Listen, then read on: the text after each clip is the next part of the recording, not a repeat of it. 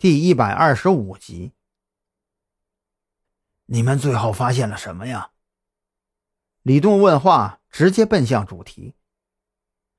我和赵队在里面房间的墙壁中间发现了一个能藏人的缝隙。我们推断，在赵队和蓝雨桐过去的时候，甚至你们后来到那里第一次取证的时候，凶手还依然藏在房间里。张扬据实相告。李栋沉默了一分钟。那后来的事情你知道多少啊？我也不清楚。那个时候我恰好就在那个缝隙当中。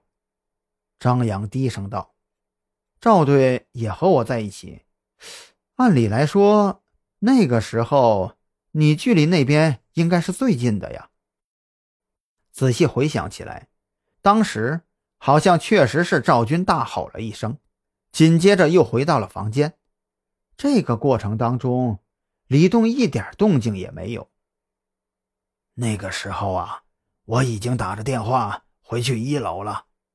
你们说的那个呜呜呜的声音，我也一点也没有听到。李栋声音低沉，脑袋不自然的歪着。看起来那个时候外面具体的情况，只有等赵军自己解释了。李队，这一次伤亡这么惨重，后续是怎么处理的呀？张扬不相信这两天什么事都没有发生。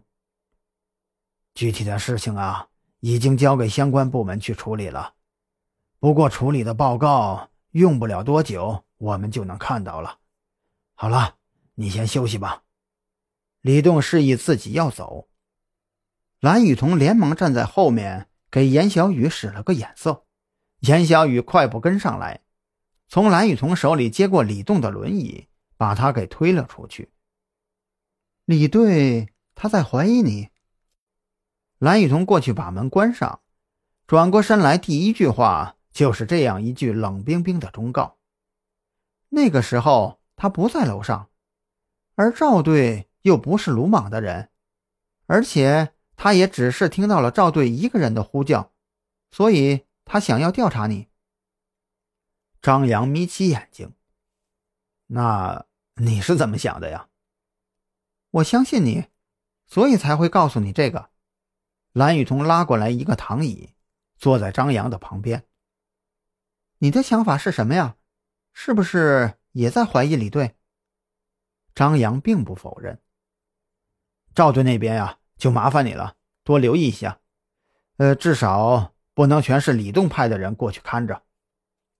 这一点你放心，王啸天已经搬过去跟赵队一起住了，他那个是特级护理病房，跟个小公寓差不多，一切事情啊，王啸天都是过眼的。蓝雨桐的话打消了张扬的疑虑，你是不是早就对李队设了防火墙啊？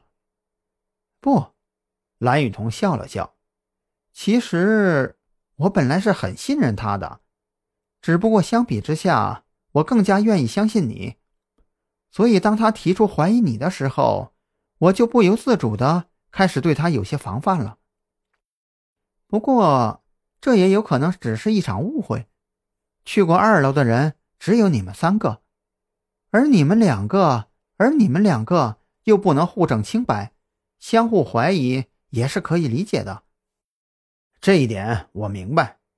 但愿呀，别再出现比这个更糟糕的结果了。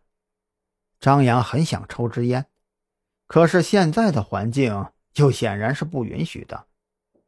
那这两天有没有什么新的状况啊？没有，那个神秘的犯罪集团没有再出现过，至少我们的人没有新的发现。房子的废墟现在还在清理当中，周围波及了好几户住家。唯一的好消息就是，普通民众只有几个受了伤，没有人死亡。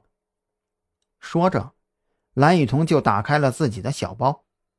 哦，啊，对了，还有件事，我们找到了一些薛二的生活照，嗯，还有在他家找到的那件飞鼠装，我们也做了测量，应该是属于他的东西。蓝雨桐把自己的手机递给张扬，里面有几张照片是新的。